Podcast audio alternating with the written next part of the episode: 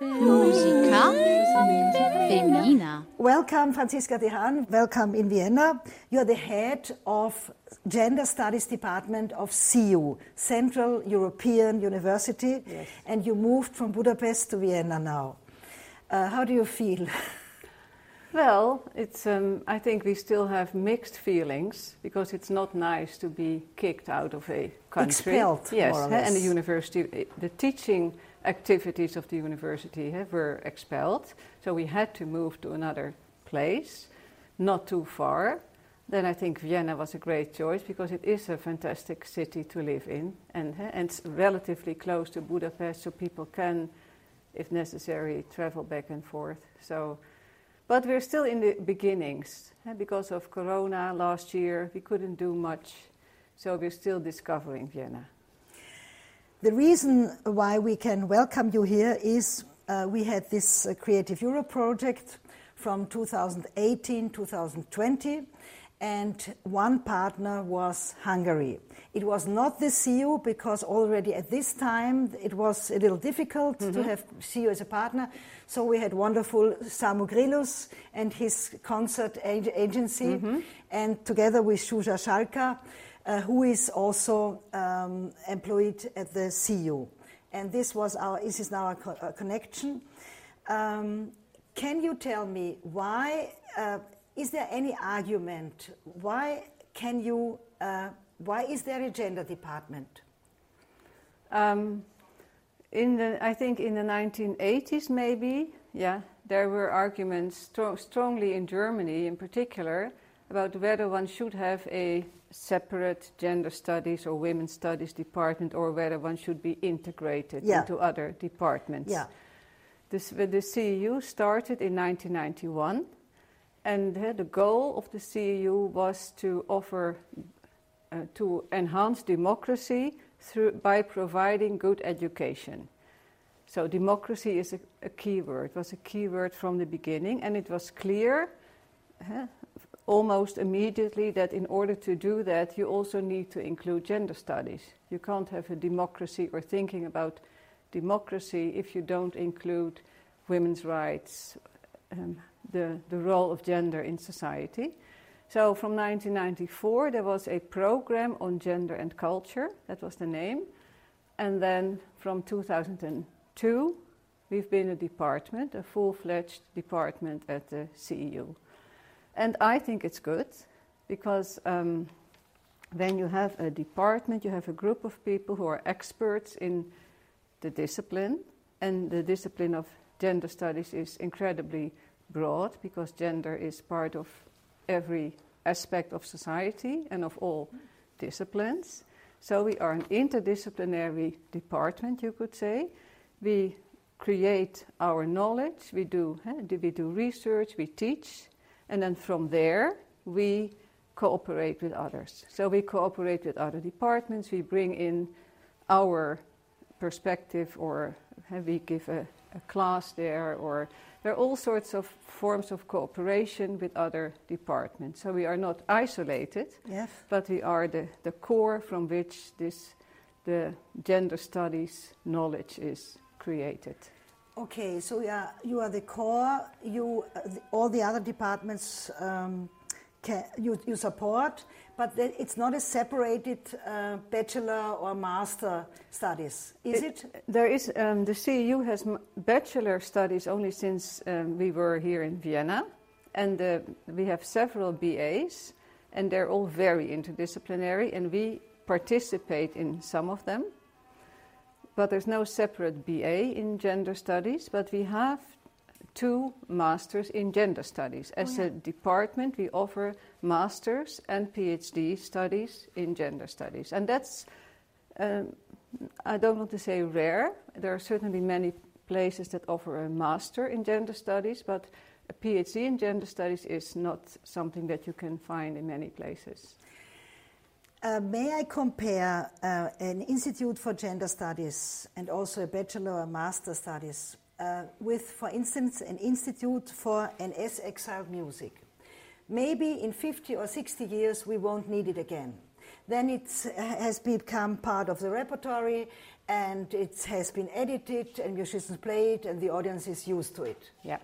Uh, can I compare it? Yes, Yeah. I think the, the end goal of, let's say, feminism in a broader sense, eh, the political movement that we are part of, that we are the academic part of, we would hope not to be necessary anymore because once upon a time there will be a gender balanced and more equal society. That's what we're striving for. Can you tell us two or three examples how you influence or motivate your colleagues of other departments in the university to take up gender aspect? The other day I did an interview uh, with a guy who does uh, research um, on, on smart housing and uh, and, and the last question was how does gender is um, part of your research? And he said I, he didn't think of it yet. How do you influence your colleagues just on thinking about this Well, I think one thing that we do is, is offering um, public lectures and events that are open to people and eh, to colleagues. And for example, uh, some of us are um, also a member of another department. Uh, I'm an associate member of the history department, which means that I get all information. They, they know what I do, and then we, um, we exchange courses, or our courses are cross listed with some of the departments. Um, we, we, when I have um, a research presentation, or in our department there is a research presentation that is particularly interesting, let's say again for some historians, then we invite them in particular. We cooperate through um, the exams of our PhD students. So eh, there's always more people from outside of the department and outside of the CEU. So then, for example, there's a philosopher who is a member of the PhD committee. So there are all sorts of ways in which we cooperate and th- then exchange our eh, work. And in and I think it's in line of your of your question. In the tw- almost 20 years that I have been at the CEU, you can see that there's an enormous. Um, not only has the department grown very much in terms of number of students, programs, um, yeah, our output, our visibility, but also in terms of our visibility within the university.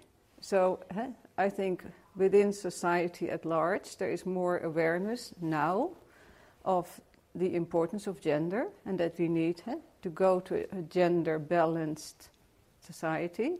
And that process has also happened within the CEU.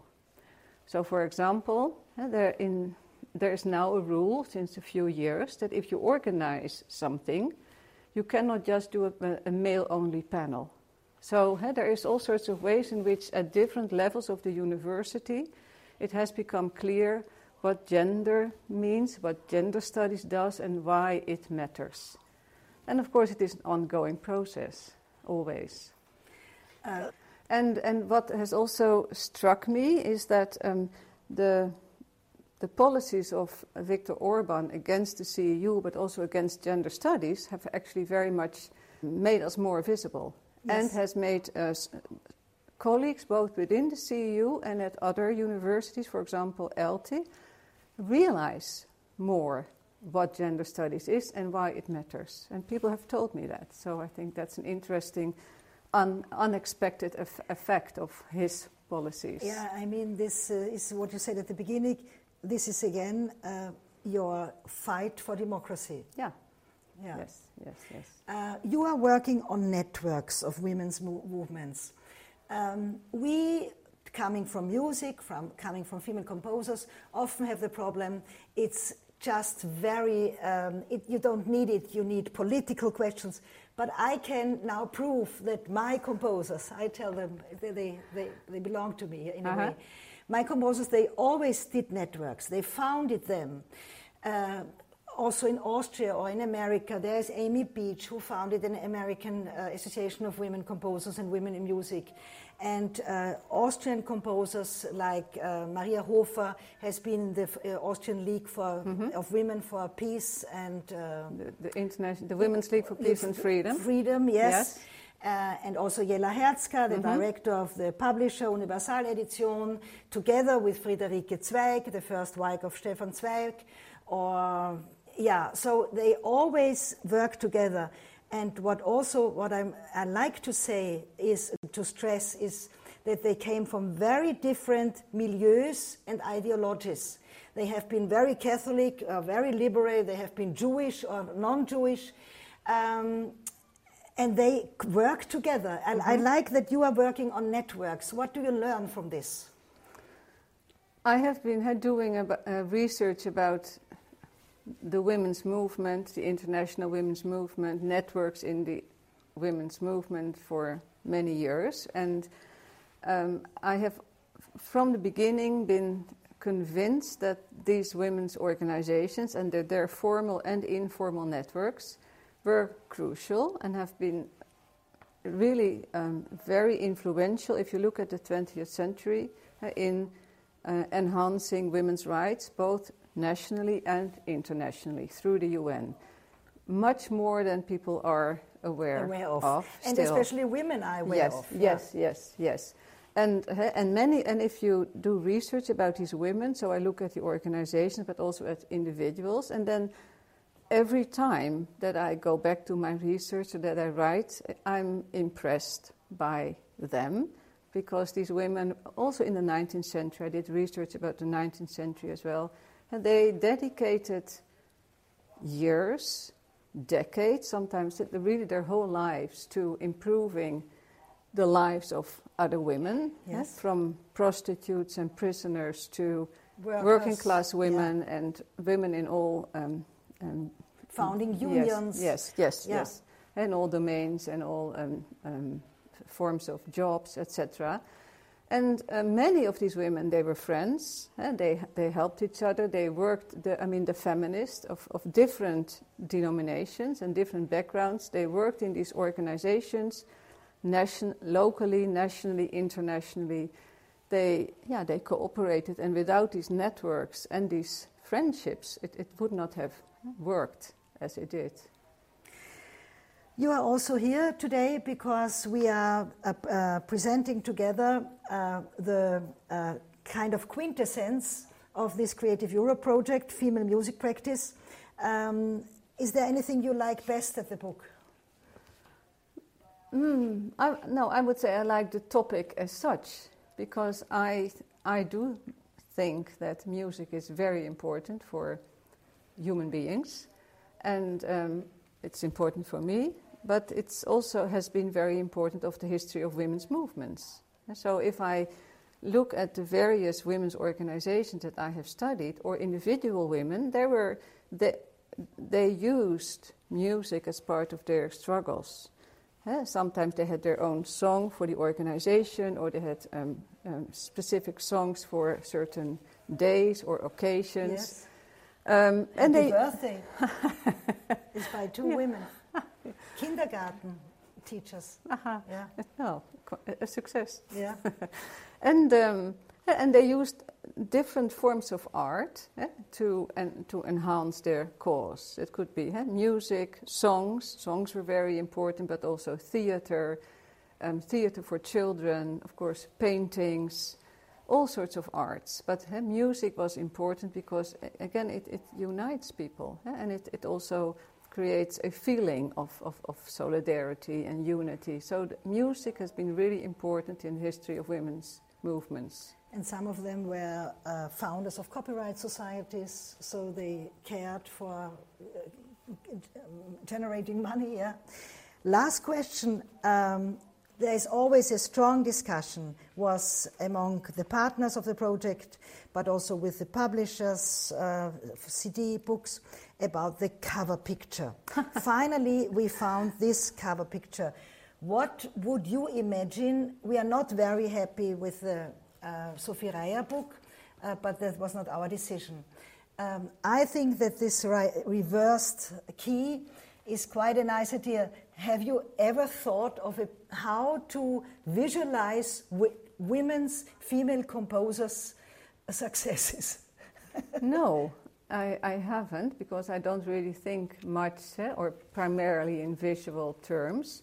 But one thing that matters, and uh, also eh, in, in this domain, is having biographies. Biographies and films and documentaries because it, you, we want to know the stories of these women and um, ha- having books, having stories, having books, and having films and documentaries makes, makes a big difference in terms of reaching a broader audience. So that I think is really important with good pictures, good photographs. That, that, that's how, how far I am in terms of visual thinking. Yeah.